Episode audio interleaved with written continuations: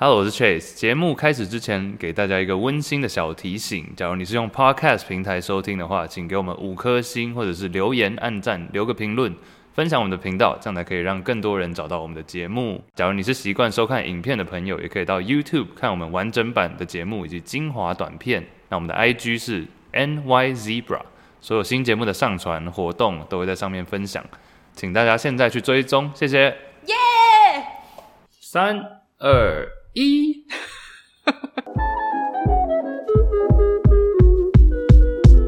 纽约没有斑马第六集。对对对对对。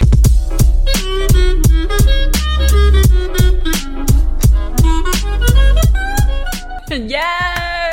欢迎大家来到纽约没有斑马第六集，我是 Iris，我是 Chase，欢迎各位来到我们。的节目，在这个节目里面，也邀请大家和我们一起聊聊那些你不知道、你不知道的事。You do not know you，你 讲错了。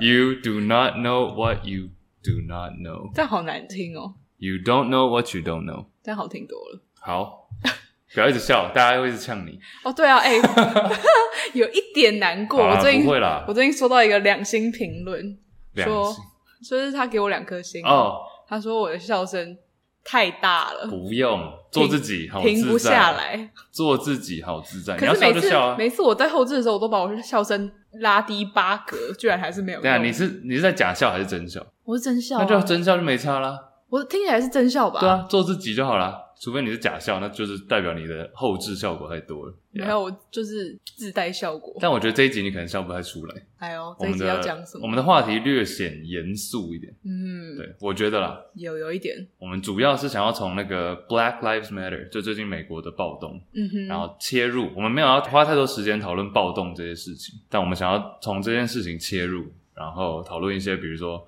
种族歧视啊，然后用故事或者举例的方法，嗯哼，我们之前遇到的经验也好，对，讨论一下种族歧视这件事情，然后如何看待它，如何消弭歧视。嗯，其实这一集我们被敲碗很久了耶，敲碗，就是其实从 George Floyd 的事件刚开始爆发的时候，就陆续收到蛮多听众说，哎、嗯，你们什么时候要针对 George Floyd 这个事件录一集？嗯、对，但是我觉得，像我自己一开始啊，在整个事件刚开始，然后新闻满天飞，四处开始暴动，然后每一个人都抢着说话，那个时候，我其实觉得那时候是有一点太混乱了，就是。资讯太混乱，什么事情都是新闻，然后没有一个重点，就是人多嘴杂，但是又不知道大家到底在吵什么。我其实就很佩服那种刘宝杰节目，就每天晚上上去讲，然后大家都可以时事讲个两小时，而且都讲的头头是道的那种感觉。他们觉得好像很他们自己觉得头头是道。对，但我就觉得你们真的有做 research 吗？你们真的有做研究吗？嗯哼，就是你们真的有深入了解这件事情的起因、前因后果、前因后果。因为我有知道。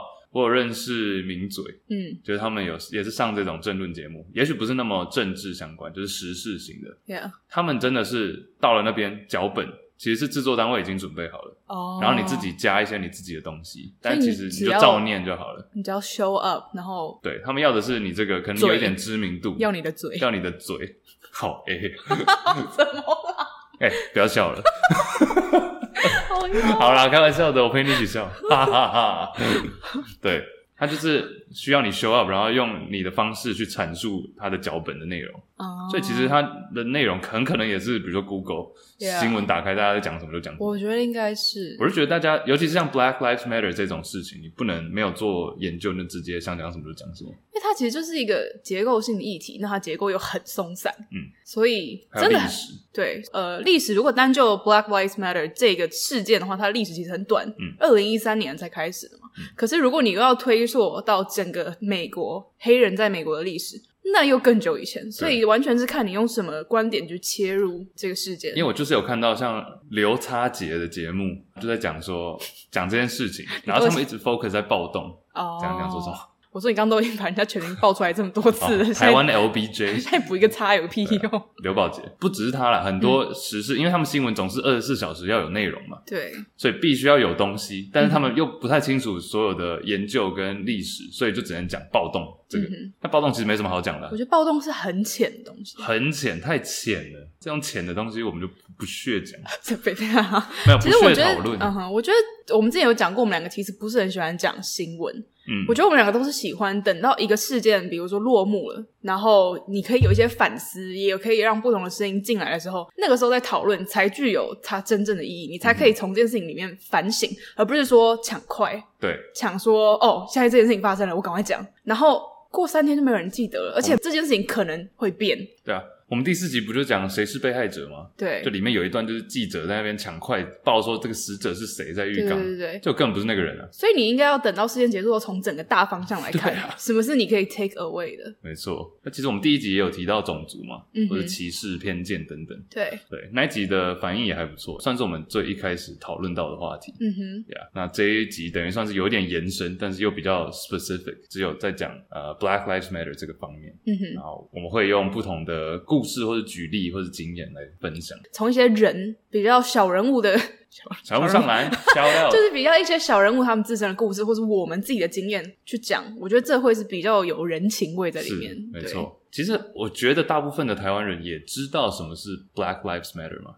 我觉得，就大家知道说是跟警察歧视一些暴力行为，然后很多呃黑人的犯人也好，或是非黑人无辜的居民，嗯哼，然后就被受伤害这样子。大家我觉得大家大概知道吧，因为 Black Lives Matter 已经七八年有了吧。这个就二零一三年开始啊，OK，现在七年差不多。那像你觉得，一般台湾的，比如说大学生或是刚出社会二三十岁的人，他们对这件事情的敏感度高吗？我觉得不高，真的不高。Okay, 就只知道可能有暴动，然后有。我觉得这完全是取决于你平常有没有对国际新闻很关注。嗯。因为像我就是前一阵子 B O M 运动开始之后，你记不记得有一天叫做什么 Blackout 什么 Thursday？Blackout Tuesday。哦，OK，Taco Tuesday。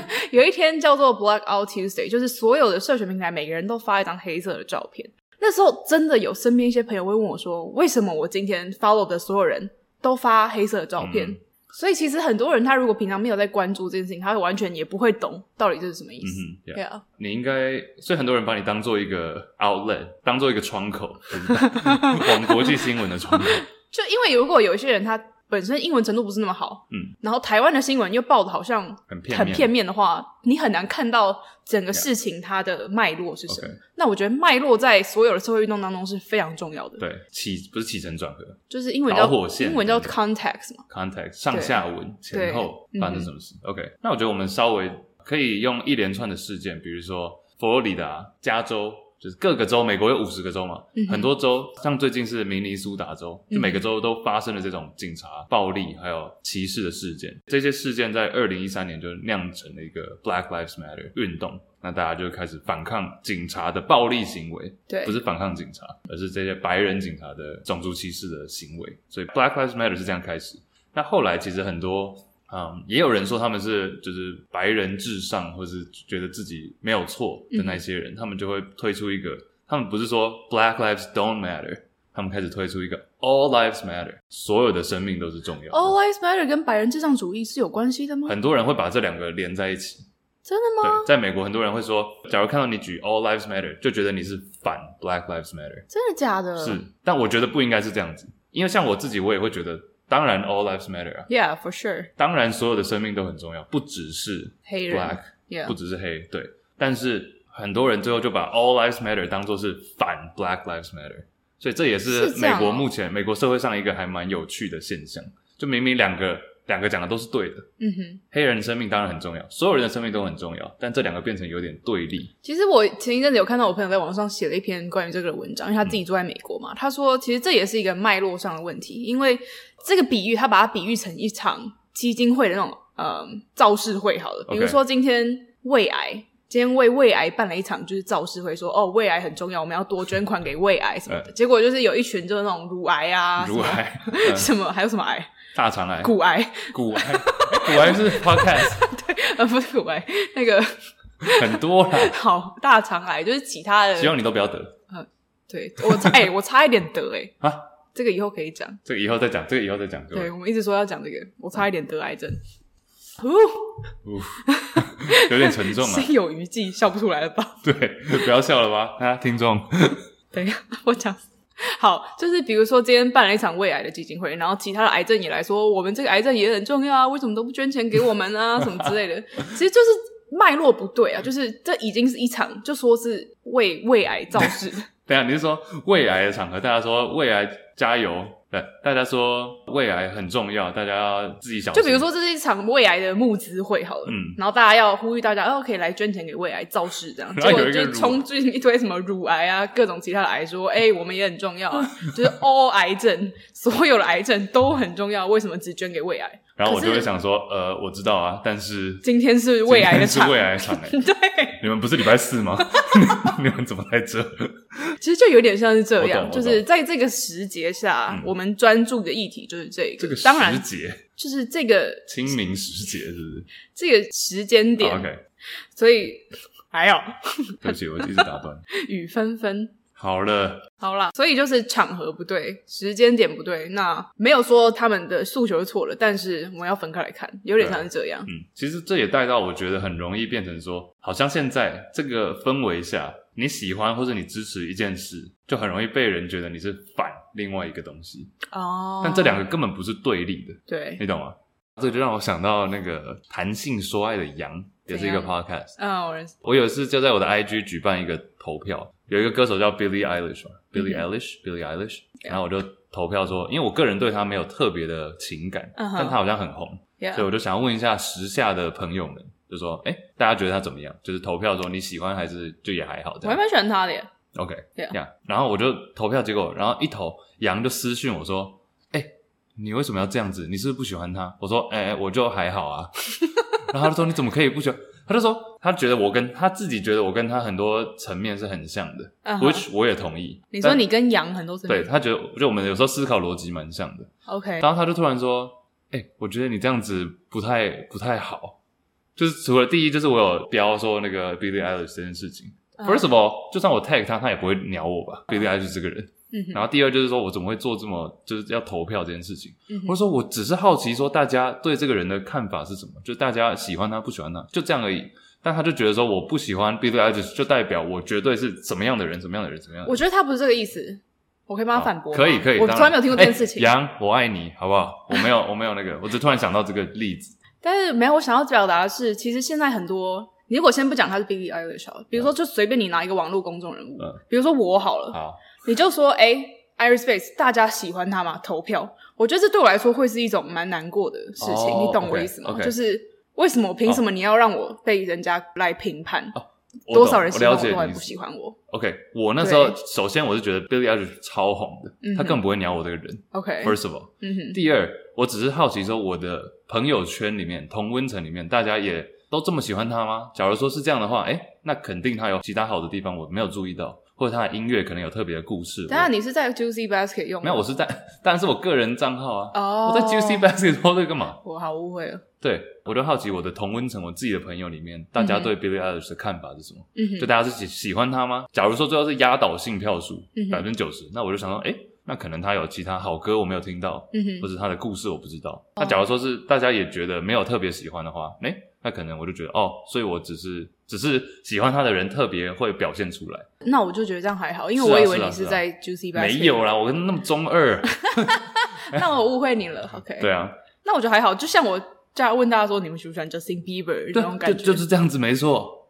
就我在我自己的那个这样写，所以透过这件事情，你想要表达的是，就是说，好像你不喜欢一个东西，或者不支持一件事情，就代表你一定是另外一派的。嗯哼，我不知道 Billie Eilish 的对面是什么。但是我不知道为什么大家很容易把你放到一个框框里面，一个萝卜一个坑。好像我今天买苹果好了，我吃苹果，我爱苹果，然后蕉农就不爽，你懂吗？就觉得说 你为什么不喜欢香蕉？不吃香蕉呀？不，为什么是这样子？嗯哼，就我们之前上一集有讨，不是上一集，就我们曾经有讨论到就是二分法的问题。对但是这个世界就不是非黑即白啊。我跟你讲，篮球更是这样。你也知道我篮球节目 Juicy Basket，常常就是常常不用不用，常常就是球员那么多嘛。嗯、NBA 总共四百五十个球员，那、嗯、你知道加上什么以前 Michael Jordan 什么这些，那一定更 Kobe 等等。嗯哼，Rest in peace，绝对是更多。然后大家就很容易打成一团，For no reason。打成一团指的是打成不是打成一片，是打成一团。就说我支持 Kobe，就绝对是反谁谁谁这样子。哦、其实不是啊。你可以都喜欢，对啊，但是好像 all lives matter, all players matter, 嗯哼，all fruits matter，就变成好像是一个反其中一小部分的，我就觉得这样子很恐怖。嗯哼，就对于整个大家的观念、价值观会很容易被影响，尤其是年轻人。好像我今天某人支持蔡英文，就觉得是反某某候选人。我支持韩国瑜，就觉得是反某某候选人。嗯哼，我就觉得这样子是很很恐怖，很感觉很像是一百年前或是中古世代那种感觉。像其实美国现在的状况，因为我东岸也有一些朋友，然后西岸、南方也有一些，中 部比较少，交友广泛。没有没有，不是中部我有，OK，我是中部的，所以我就说大家的看法好像也都不太一样，不尽相同。怎么说？尤其是大城市里面，大家就会觉得这很正常啊。嗯哼，我们看到不公不义的事情，一定要站出来发声。嗯哼，但是现在已经发展到一个程度是。超越了这个，已经 over 了。很多人会谴责那个暴力，或者你开始把一些商家打爆，窗户打爆，嗯哼，大家会开始排斥。其实这件事情我也蛮有 一些想法的。我觉得说，嗯、很多人看到的都是那个暴力层面，当然提升到暴力绝对是已经不对了。比如说你今天破窗，那你绝对要被逮捕，我觉得这个是天经地义。但是有时候就是要做出这些事情，要到这个 extreme，嗯哼，要提升到这个 level，才会有人重视反应。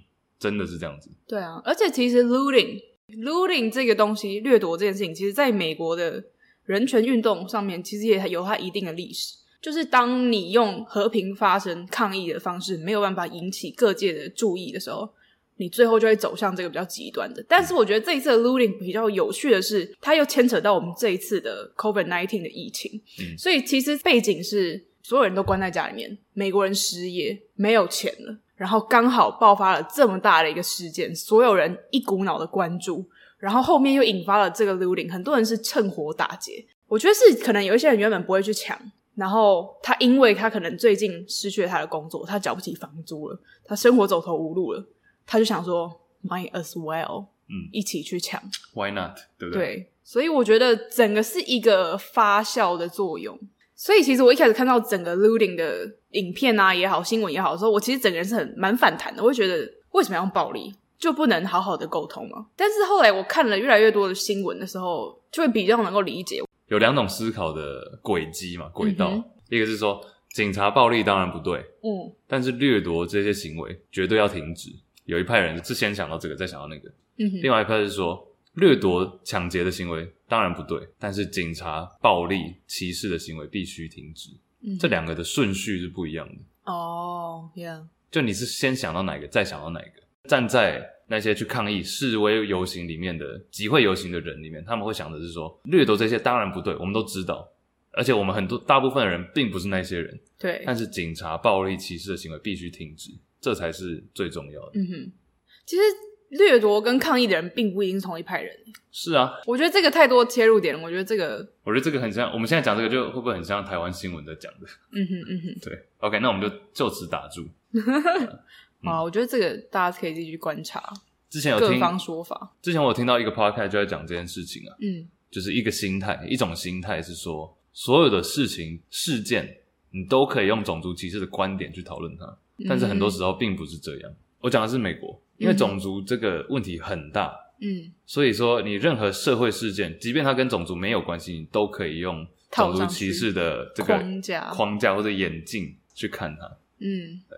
哎，其实，在讲这个之前，我要先讲一下，我等一下最后想要补一下说，种族歧视 （Black Lives Matter） 这个跟一些带到，毕竟我也是 学经济的，还有带到一些那些话题，我觉得蛮有趣的，可以跟大家思考一下，对，啊、不会很不会很严肃了，洗耳恭听，对，没有、啊、一起讨论，我觉得蛮有趣的。嗯哼，那在那之前，刚刚说那个心态，就什么事情好像都可以牵扯到种族歧视。我的意思是说，比如说今天打群架，一群白人打架，跟一群白人里面有一个黑人，或者一群白人里面有一个亚洲人。或者一群白人里面有两个、三个墨西哥人，嗯哼，一定会有人拿这件事情去讲，你懂吗？可能很单纯就是打架而已，嗯哼，但一定会有你要说有心人士也好，或者是特别有在支持、关注社会运动，或者是黑人、白人、亚洲人、西班牙裔这些人，他们的诉求的这些 supporter、这些支持者，一定会有人拿这个去开刀，然后用这个角度去讲。当然，Black Lives Matter 这个很明显就是种族歧视引起的。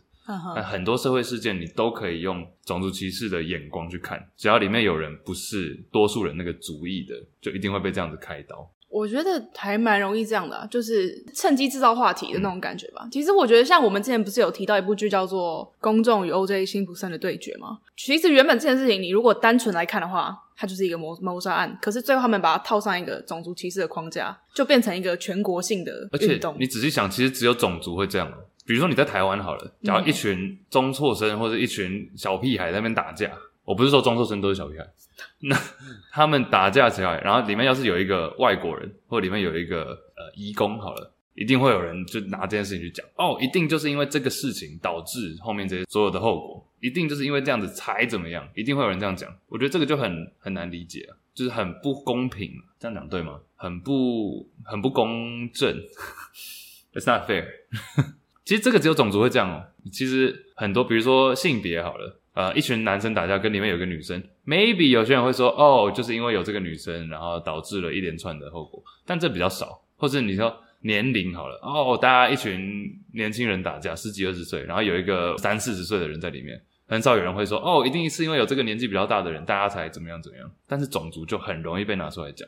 其实我觉得都会，但程度上绝对没有那么大。OK，其实我是觉得种族最可以煽动。嗯，因为种族很明显就是一大个族群嘛，就像当初为什么谭德赛要把台湾人讨厌他这件事情跟种族连在一起，嗯，因为他这样可以牵连到整个黑人种族的情绪，嗯哼，不是只有他一个人受到不公平的对待，是哦，他们针对的是我们整个种族，嗯，嗯哼，所以其实他有时候你有心的话，它可以是一个模糊焦点很好的工具，嗯，很多时候你要划清那个界限很难，就怎样才叫歧视？比如说，我今天一个，比如今天一个白人，他今天的交往对象或者他的朋友都是白人，那他这样算歧视吗？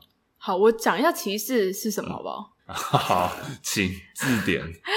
因为其实像我前面有提过歧视，但是我必须承认，我觉得我之前讲的不是很好。我在第一还第二节都曾经说过一句话，我说我觉得每一个人生下来都有歧视，但是我想要矫正这句话，我觉得它是错的。我觉得每一个人生下来并没有歧视，因为歧视它真正的意思是说，我今天比如说我是白人，你是黑人，好了，我因为你的肤色而对你做出比较次等的对待，那才叫歧视。嗯，就是我因为你的某些特质，所以我对你比较差，我不让你升官，我不让你跟我在同一间房间里面，这种这才叫做歧视。但是我觉得，如果你说一个白人今天就只是想跟白人交往，我觉得那个叫做个人喜好。对。我就是要讲这个，个人喜好跟歧视是不一样的。对，因为他不是说他因为个人喜好所以去贬低了谁。嗯，这很容易被混淆诶。像比如说我今天交往的对象都是没有戴眼镜的，难道我就歧视近视的人吗？你懂吗？嗯哼。或者我今天交往对象都是短头发，那我就歧视长发吗？我交往对象都是一百六以下，我就歧视高个儿？No。这只是 preference 而已，但很多人会把这个连接在一起，嗯，我就觉得很 很诡异。我觉得也不是说不能连接，因为你如果个人喜好到一个极致，以至于你说你对不是你喜好的人有不公平的对待，那就变成歧视了。对啊，所以它其实就是也算是一个光谱的问题。但我没有到，我觉得也不是很多。我觉得光谱这个词有一点被我们也常用，嗯哼，但这个词我觉得有点被滥用了。很多时候不见得是光谱，很多时候像。这个就回到说，我很喜欢一个东西，难道就代表我不喜欢另外一个吗？没有啊。嗯哼。但很多时候就会被这样连接，即便 maybe 它是一个光谱，有可能它只是光谱跟二分法中间也有其他的东西，这也有光谱存在。哇，好乱。我不是二分法，我是三分法。OK。或是四分法，是可以这样子的。嗯哼。只是很容易就会被说，你看我今天说我不是二分法，那又有人说，哦，那你这样一定是光谱，你懂吗？It's not like that. 懂我意思吗？不是很懂。好，光谱，其中一个极端叫做光谱，其中一个极端叫做二分法。但是我觉得光谱不是极端啊，光谱就很像你，比如说你今天二分法，但其实你中间是很多三分法、四分法、五分法。光谱这件事情本身就是在讲两个点嘛，所以光谱的两端一定是有两个东西的。嗯，但你中间如果要有其他的东西，哦，我现在是，我现在是跳出来讲，我是说有一个概念叫做光谱的概念。OK，有一个概念叫做二分法的概念。嗯哼，那很多人现在会觉得说，我这个事件假如不是二分法，那绝对就是光谱。当然不是啊，对啊。但是有人会这样想。OK，其中里面有三分法，有四分法。每一件事情一定都多面向、多角度切入啊。你说二分法或者你说光谱，那都只是帮助我们思考的一种模式而已。欸、但是二分法，你可以讲出有什么事情真的是二分法吗？有时候我觉得喜欢跟不喜欢可以这样子用二分法。怎么说？或者说应该说我不吃丝瓜，应该说不吃丝瓜，我讨厌吃丝瓜。应该说三分法，嗯、我觉得三分法才是最。有些时候很多人都想要说什么事件都一定要用光谱去讲，我觉得也没有这个必要。嗯，很多时候其实是三分法，就喜欢中间，中间就是一个分类。你不要说什么中间偏喜欢，中间偏不喜欢，很多时候就是中间啊。像 Billie Eilish 对我来说就是中间的、啊，然后不喜欢就这样。OK，喜欢还好，跟不喜欢。Billie Eilish 对我就是还好，没有感觉。我觉得是可以这样的，就是好。OK，对，扯远了。好好，对，这跟 BLM 没有关系。对。但是没有啦，回过头来，我觉得在讲美国的话，其实种族歧视一样的历史的问题。所以，呃，你知道什么是 KKK 吗？三 K 党。当然。哎，该不会是会员吧？不是。你要不要？你跟大家讲一下。好，讲一下什么是 KKK 好了。嗯、KKK 在台湾比较被称之为三 K 党，那它其实是一个美国在南北战争之后由南方战败的退休老兵组成的一个组织。嗯、其实他们一开始的诉求好像就是什么支持民主党，但是它有另外一个方面是它非常的白人至上主义，就是它。反黑到一个极致，就是最 racist 的那种反黑，嗯，这就是三 K，就一般人想到 KK 就是哦，你就是超级 super racist 这样。其实应该会员很少吧？现在我真的不知道哎，没有涉略。我觉得应该不到万人，我猜啦，我猜现在好像比较少听到他们的消息，因为他们其实。算是一个蛮私密的组织，就是他不会私密。我是说他不会表明说我是 KKK 的人。我刚刚在查的时候，我看到他有一个术语，就是说，比如说我今天要问你是不是 KKK 的一员，我会跟你说 A Y A K，就是就是 Are you a KKK 什么之类的 A Y A K，这是术语，我就哎呀哎呀，然后如果我是的话，我就会说 A Y I K，就是 A KKK member I am 这样。为什么要这么莎士比亚？你说倒装句，对，所以、嗯、相信我们两个都不是 A Y I K，、嗯、对对。哎、欸，我们不是看了一个影片吗？就是一个黑人的音乐家，嗯哼，对，大家可以搜寻一下 Daryl Davis，D A R Y L D A V I S，他出了一本书，蛮有趣的。他就是他是一个黑人嘛，然后他去访问了三 K 党的领袖，嗯，就是透过不一样的方式。其实一开始的故事也蛮有趣的，就是。他在表演，表演完之后，有一个人说：“哎、你弹钢琴，说弹的好厉害。”然后他就说：“哦，真的吗？”反正他们就聊起来，最后就是买了饮料、买酒，然后坐下来聊天。后来才发现，那个对方跟他说，他这辈子从来没有跟黑人讲过话，或者是坐。因为他说他从来没有跟黑人面对面这样子坐下来，然后用一杯酒这样聊天。用一杯酒，就是陪你喝一杯。马里欧，呃，shout out，他们应该不需要我们 shout out。然后那个黑人当下其实是很震惊的，因为他想说，这个人也看起来有五六十岁了，那在他这么长的人生里面，怎么可能会没有跟一个黑人这样子讲过话？A Y A K。A Y I K，对，他就是三 K 党的人，然后反正后来就辗转，就透过他去访问了三 K 党 CEO 这样。嗯，我觉得蛮有趣的，因为他说他自己成功的帮助也不算帮助，就是让超过几个。你讲的好像那个是邪教，就是让人家脱离那个。对，就是他帮助三 K 党，一直讲帮助，他让很多人脱离三 K 党。就是他讲一句话，我觉得很有趣，他说他们可以不喜欢黑人，但他们不可能不喜欢音乐。嗯，对，因为他是自己是音乐家嘛。那我觉得这个 Daryl Davis 他自己的自身的背景也蛮有趣的。就是整个访谈下来，我印象很深刻的是，他说自己在十岁以前从来不知道原来有种族歧视这个东西，因为他在十岁以前，他爸爸是外交官。所以他几乎每两年就是住在一个不同的国家。那在这个国家，他受教的时候，他整个班上通常会有美国人也好、法国人、非洲人、世界各地来的人，全部就在一起，很像一个小型的幼幼班的模拟联合国 的那种感觉。所以他从小到大不知道，原来人跟人之间是可以因为肤色有所歧视的。那是一直到后来，他在十岁的时候，在美国参加了一个夏天的那种童军营。童军，yeah. 他们在童军营的时候，全部人都是白人，只有他一个黑人。然后他们去了一个算是游行吧，就是 Paul Revere，那个蛮好笑的。那个是怎么样？他们那个活动叫做 Paul Revere，他们的那个路线是 Paul Revere 这个人走的路线。那 Paul Revere 是谁？是谁？是一个当初美国不是。美国人是从英国人先过去的嘛？啊哈，对，Paul Revere 是有一次在睡觉发现，呃，英国人打过来了，他等于是第一个去通知美国人说，哎、欸，英国人打过来的这个人，哦，他就跑了那段路线，很长吗？呃，蛮长的，有一段路，所以很多人会用 Paul Revere 这个人代表说第一个去通风报信的人。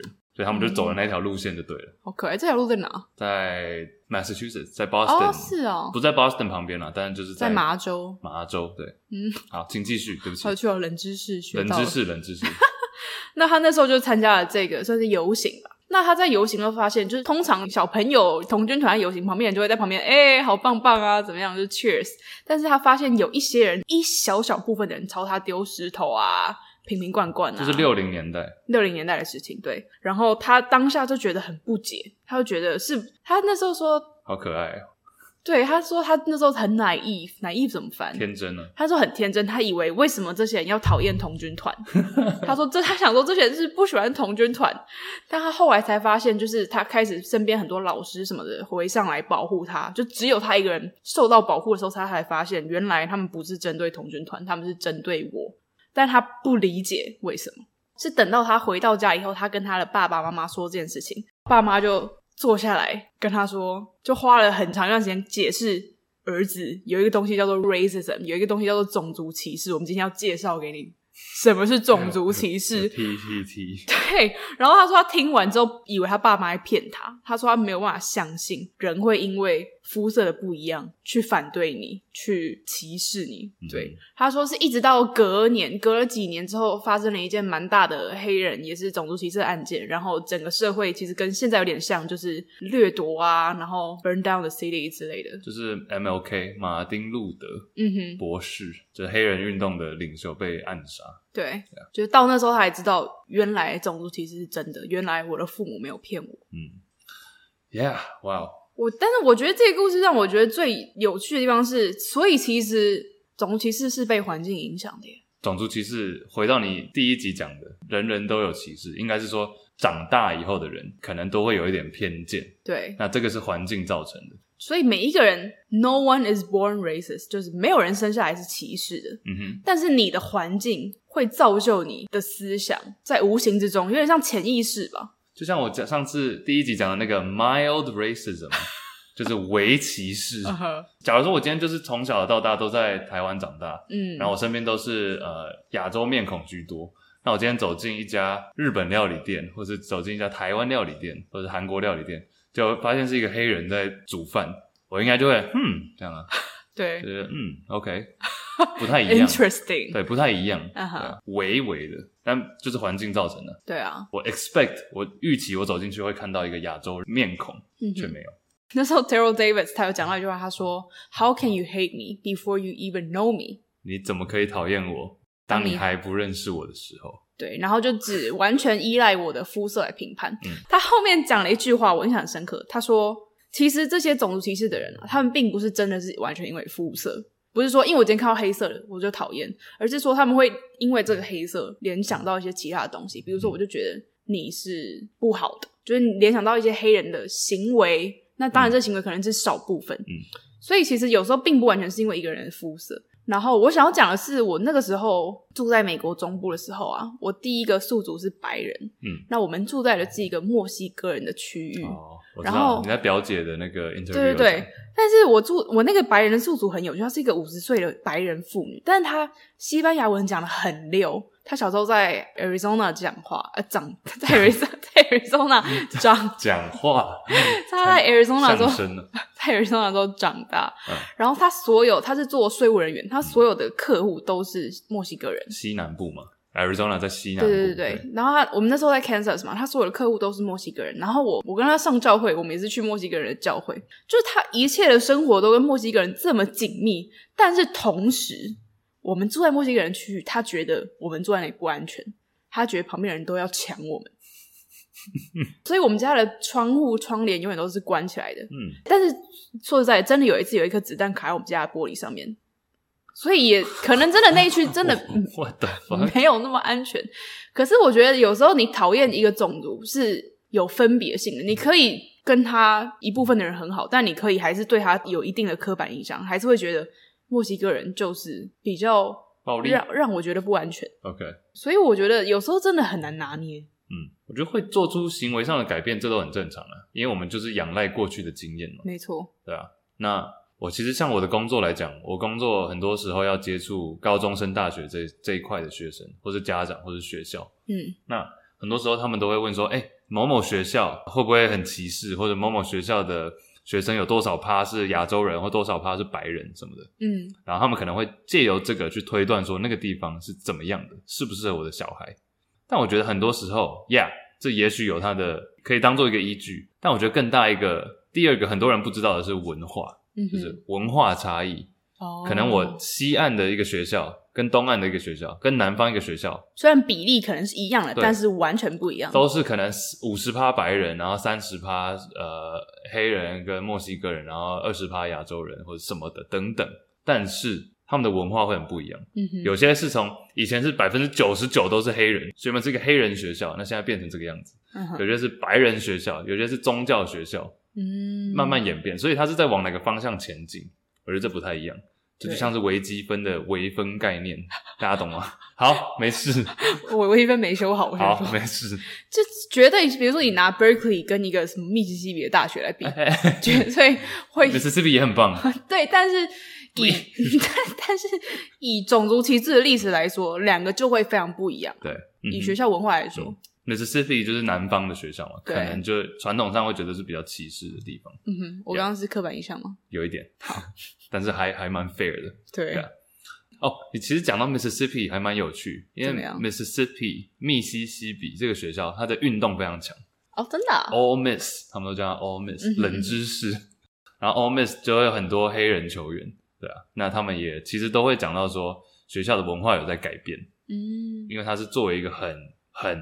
代表性的在体育，美国体育方面，所以有点像是因为体育这一块把它拉上。嗯，但是也有人会觉得说这样是不是不太够？我们也希望是有黑人的教授或者学者来促成这个改变，不要只是因为体育，嗯，因为这样又沦有点沦为那个刻板印象。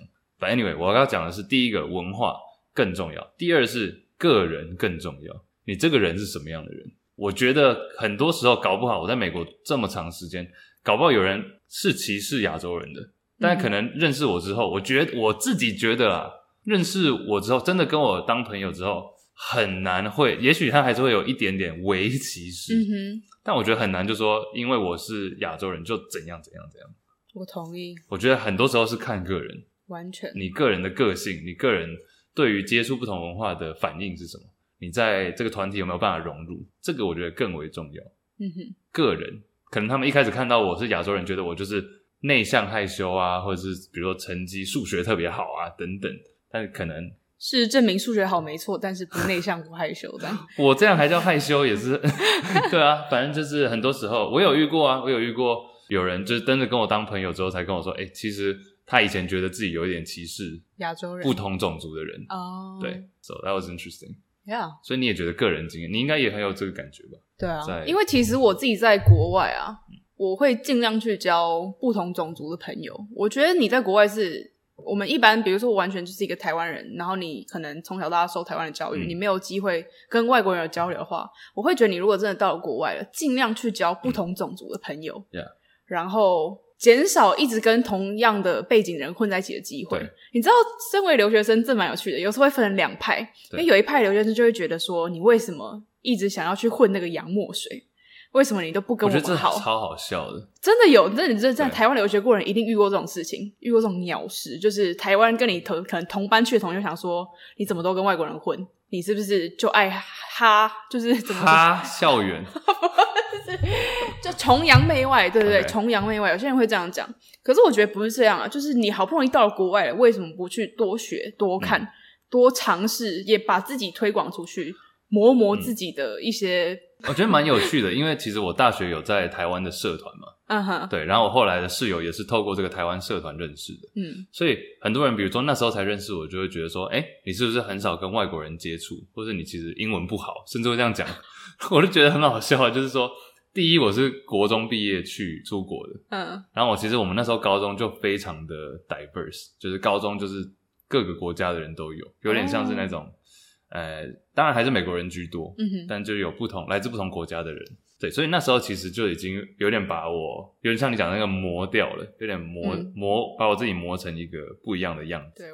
但是到了大学之后，因为第一，加州亚洲人本来就比较多，嗯，所以可能生活上也许潜移默化下，我也就习惯了那个样子，那个模式，就是亚洲人比较比我原本高中多很多。嗯哼。那其实大学另外一个重点是我以前不知道会有台湾学生会这种东西，在美国，哦，就我也是蛮天真的。就我在高中从来没有想过，哦，原来大学会有一个台湾学生会啊！就台湾人可以多到这种程度，台湾人会多到这个程度，我就觉得好酷哦！我觉得，哎、欸，那我来找一下有没有认识的台中人啊？什么？就这样辗转开始了。嗯，对啊。那当然，同时还是会有不一样的朋友，因为其实大学，尤其美国，你不会跟自己系上的人很熟，嗯，你会跟你社团的人很熟，所以是这样子演变的。所以很多时候，对了，怎么扯到这？反正重点就是个人更重要，你对于不同文化的接受度。但我觉得千万不要忘记自己的根是什么这也很重要。其实你讲到个人，我也想要讲，就是什么才是看待种族歧视，或是面对种族歧视真正可以教育自己的一个方式。因为我觉得现在很多不管是种族歧视也好，或者是比如说呃 LGBT 啊性别平权运动也好，各方面所有的运动，到最后都会变成有一点。偏激的，就是比较片面的在教育，就只有说，哎、欸，你就不要讲那个字，不要讲这个字，面对这个事情，不要做出这种反应，觉得像是一个很制式化的，对，很像就是像你考驾训班看到盆栽转三圈的那种概念。那什么？你没有吗？你没有上过驾训班吗？哦、oh，我懂，就是 叫老师都会说，倒车的时候看到盆栽方向盘往右转三圈、嗯，就是有点像是这种制式化的，但是其实跟开车一样，你应该要是一个比较全面的。所以应该是从头到尾教育你自己这个人，就是 be good，就当一个好人。嗯，就是你不用说，你一定要去记得所有的词汇，词汇，比如说 哦，不能讲 N word，不能，然后称呼不同的种族的时候，不同的性别的时候，要很认真的把每一个人都就是当大家都是很有礼貌这样子。就，就当你本身在心里你是一个好人，你看待所有的事物的时候，你都可以把他们当做是一个。珍贵的个体来看待的时候，那我觉得不管说你今天面对的是白人、黑人、墨西哥人，各种的人，你都可以好好的应对每一件事情，就是那是从打从心里面的，真的打从心里，这很重要。对，因为很多时候，比如说一个外国人，然后他可能跟我不熟，嗯，但他又不想要冒犯到我，嗯的时候，我觉得那个感觉就很诡异。他可能说，哦，说、oh. 呃。So, uh, Tell me about Taiwan，也许他真的对台湾很有兴趣。我、uh. Tell me about Asian culture，like 就是这种，就是变成我好像是一个你的亚洲的顾问，我是你的 Asian consultant，就会变得很尊重我，但是又有点很 careful，这样我就觉得也不用，也不用那就假如说你不是一个歧视的人，那就好了。对，对啊，be be a normal person。就是像我自己旅行，很常旅行嘛，嗯、我到世界各地，不管是。南亚、中东啊、嗯、美国什么到处都一样，但是我觉得在面对各式各样种族的人的时候，我的心态都是一样的，就我都是抱着一种我想要了解你，我想要认识你。你当然出发前你可能会有一些刻板印象，但是我知道我每一次旅行就是为了要消除我心中可能有的刻板印象，嗯、所以我其实是有时候是抱持着这种心态来旅行的，嗯，就自己教育自己啊，自己去认识这个世界。很多时候，我觉得就是你要过了那一段之后，就你被磨掉之后，嗯、你就反而可以更自在的去讲一些，也许有一点好笑，或者是总也不是，就比如说现在我就不，我跟比如说黑人的朋友，或者白人朋友，或者不一样国家人，就可以讲一些比较有一点好笑的、好笑的种族歧视的笑话吗？种族歧视的笑话，或者是刻板印象的笑话，但我们不会很被 offended。对啊，就因为已经我们知道你不是那样的人，嗯哼，你懂吗？对，我们知道你不是一个歧视的人，那就 OK 了。但是我、啊、我觉得我们好像已经脱离 BLM 有点远。对，我最后提醒我最后要讲那个 B O M 对经济的一些影响，还有一些那个叫什么阴谋论。好。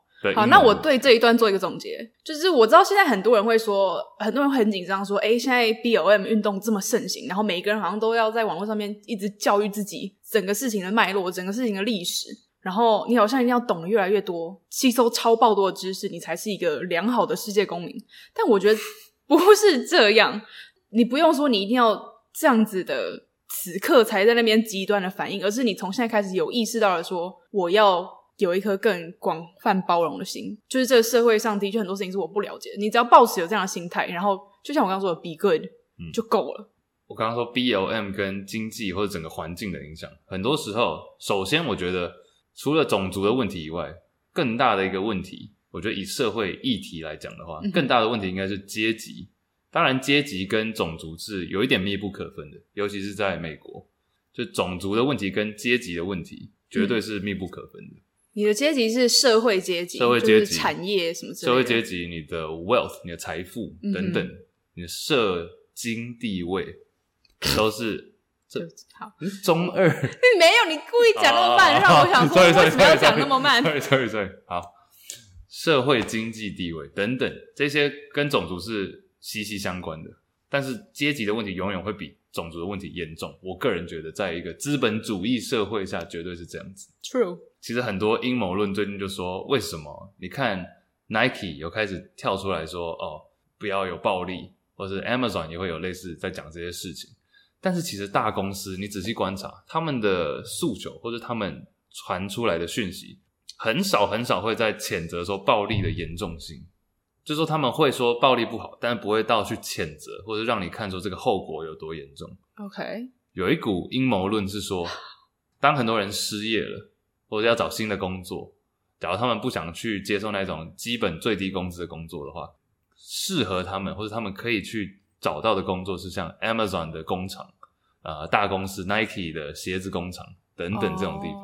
Oh, uh-huh. 所以其实 Jeff Bezos 就是 Amazon CEO 或者 Nike CEO，他们可能是需要一部分的人失业，quote unquote 失业，他们才会有人力可以用比较低的工资去找到这些人。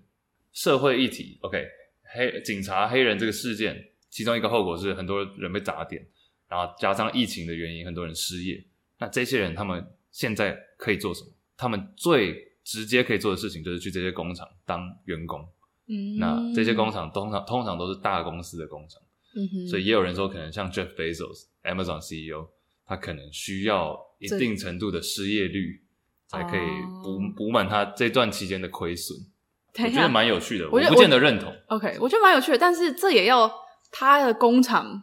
嗯，他要那他也要工厂在美国吧？因为大家不是我意思说，因为现在很多工厂是外包到中国的，因为当地的劳力是便宜的，所以如果今天变成说美国劳力变便宜了，那工厂移回来是不是也未尝不是一件坏事？嗯、就是实践了美国想要从中国撤出的这种方法。我觉得是一个比较的，就是说可能他原本现在要给你一小时十五块美金的工资。那现在我可以用比较低的价钱让你进来工作，因为你没有其他的选择了。Right. Yeah，我觉得是这样子，而且是像我针对的比较像是二三线城市。嗯哼，在美国来讲，可能呃 Midwest 中西部上面那边。Kansas？No，Kansas 是 not Midwest。我不知道。我觉得不要被带风向了，不要说新闻报什么，嗯、很多人可能第一最低最第一个层次就是说你没有关注任何这种新闻。第二可能是新闻，你报什么你就听什么。嗯，那第三就是你可以看到后面它可能牵动到的一些呃牵动到的议题，为什么这些公司或者这个人为什么会出来讲这个？为什么川普要讲这个？嗯，一定都有背后的原因。真的是每一个动机跟每一个发言背后都有更深更远的含义，或者是它的脉络在。嗯，我们看到真的是冰山一角。那要是你没有去想的话。You don't know what you don't know。对，就不要只 focus 在那个冰山。对，那真的是你只看到他们想让你看的东西而已。最后我想讲一个，就是有人在我在 YouTube 看到一个留言，我觉得蛮蛮有点让我突然抖了一下。就是你有看过《怪兽电力公司》吗？嗯，怪兽电力公司是大家有看过吗？怪兽电啊，冷知识，《怪兽个电力公司》第二集就是怪兽大学，我知道，怪兽大学。我知道，我知道。说，怪兽大学的那个大学的那个背景是在加州的 Berkeley 对 University，我的母校。Yeah，对，我那时候去看到那个校门，真的觉得哇。好，anyways，跳过。那怪兽电力公司，我看到 YouTube 那边有一个留言，就是在讲怪兽电力公司。你记不记得有一幕，他就是第一集吗？第一集，第一集，概述就是那个公司专门是去吓小孩，然后小孩尖叫。然后这个尖叫就会转化成电能，uh huh. 然后就可以这些电就可以拿来供给怪兽电力，呃，怪兽世界使用。一定要吓小孩才可以这样子。那其中里面的转折就是里面一个毛怪，就是他觉得那个小孩子是很可怜吗？还是你说阿布吗？阿布，对，对啊，还是不啊？不啊是我家的鸟。反正他就是呃哦，阿布跑到怪兽世界来，然后会把他送回去。嗯，让他回他世界去，否则别怪我，别怪我。对，然后要送回去，然后今天就发现，哎，小孩子其实不是不好的东西。啊、嗯，他们原本是很怕碰到小孩子的床啊，或者袜子，他们觉得那个有毒，不是？对，有毒，对。但其实。真正跟那个小孩接触之后，才发现，哎、欸，他们是很可爱、很可爱好人。但是最后的大转折、大 boss 就是怪兽电力公司的 boss，是蓝道吗？不是，是一个八角怪。哦哦哦哦，我以为你说大 boss 是反派。嗯、他讲了一句话说：“我宁可绑架一千个小孩，嗯，也不要让公司倒闭。”哦，我不记得你，你记不记得？唤起我童年的记忆，我记得。然后这句话。被就是在一直回放，对不对？被录下来，对对对对对，大家才说，哦，这个人是坏人。啊，但是因为他把一些原本心里的话讲出来，Yeah，这个是公司营运的宗旨，就是我必须要继续吓小孩，嗯，才可以让公司继续运作。我不是说 Amazon 是什么坏公司，我不是说 Nike 是坏公司，我只是说，很多时候在经营一家经营你的事业，你需要的考量很多。嗯、那我这家公司，我需要靠吓小孩来维生。我需要去 recruit，我需要有比较低阶的工人在我的二三线城市当工人，所以我必须要做选择。我的每一个 decision，我的每一个决策都很重要，我讲的话都很重要。嗯，那要是我没有讲出来，不像那个怪兽电力公司大 boss 讲出来说，我宁可绑架一千个小孩，也不要让公司倒闭。当大家知道的时候，大家就觉得原来这才是真正的目的。嗯，再次强调，我不是说 Amazon 的坏公司，我不是说 Nike 是坏公司。我只是说，很多时候是环环相扣的，你必须要看到后面的原因，才知道前面为什么要这样表现表态。Yeah，讲完了，我觉得我们讲这一集真的是讲的蛮多。从 BLM，其实我原本一开始就讲了嘛，我们不是要探讨暴力、警察这些事情，而是后面牵动的。我觉得那个已经都太多人讲了。对，那些新闻你打开看，台湾新闻台就有讲。去听百灵果。哦，这个你决定要不要讲？我我不敢。没有，我这我百灵果这个听啊，因为我还蛮喜欢听他们讲新闻。我觉得尤其最后我讲到那个经济议题，很多人其实不会觉得这跟那有什么关系，嗯，或者阶级啊，大家可能知道阶级跟种族有关系，但是并不是那么的密切。那可能你看我们在资本主义下，很多大公司的决策，或者很多人说的话，政治人物川普说的每句话都有意义存在，虽然说感觉很像在胡乱，但是他都有他背后的动机，嗯哼，去思考。去想一下，见识人员，嗯哼，是 行为。好啊，那今天就差不多到这边，蛮长的，希望大家喜欢。OK，那等一下吃什么？吃火锅，海底捞吗？可以讲出来吗？夜配海底捞。等一下吃海底捞，我好期待啊，肚子也饿了。走喽。